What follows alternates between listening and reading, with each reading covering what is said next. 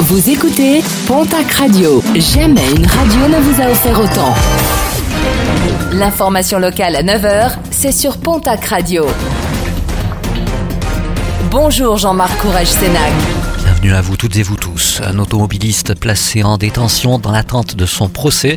Ce dernier, âgé de 52 ans, avait été contrôlé par les gendarmes sur la commune de Saint-Pé-sur-Nivelle alors qu'il venait de prendre un rond-point à contresens. Il faut dire qu'il n'y voyait plus trop clair avec un taux d'alcoolémie de 1,82 g. Ce n'est pas la première fois d'ailleurs qu'il roulait ivre puisque son permis de conduire avait été suspendu pour conduite en état d'ivresse. Plusieurs skieurs verbalisés dans les Hautes-Pyrénées, bilan de l'opération menée en fin de semaine dernière au départ des télécabines de la station du Lys à Cotteret. Les gendarmes d'Argelès-Gazost, renforcés par une brigade cynophile, ont retrouvé des cigarettes de cannabis ainsi que de la résine de cannabis.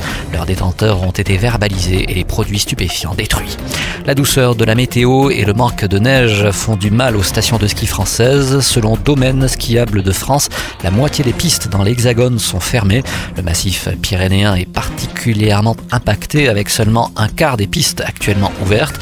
Domaine skiable de France rappelle par ailleurs que 400 000 personnes vivent de l'activité montagne en France.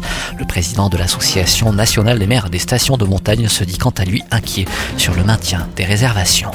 Rentrez chez vous en toute sécurité, le challenge relevé par VTC Assistance 65 à l'occasion du réveillon de la Saint-Sylvestre, afin qu'ils puissent s'amuser et rentrer en toute sécurité, afin d'éviter de perdre le permis ou la vie, les fêtards de Tarbes et son aglo pourront bénéficier d'un service spécifique 10 euros le trajet dans Tarbes et 15 euros dans le Grand Tarbes. Toutes les infos au 06 20 29 45 14. Un mot de sport et de basket avec la 15e journée du championnat de Betclic Elite qui se jouait hier soir. Les Lambernais recevaient au Palais des Sports de Pau l'équipe de Dijon.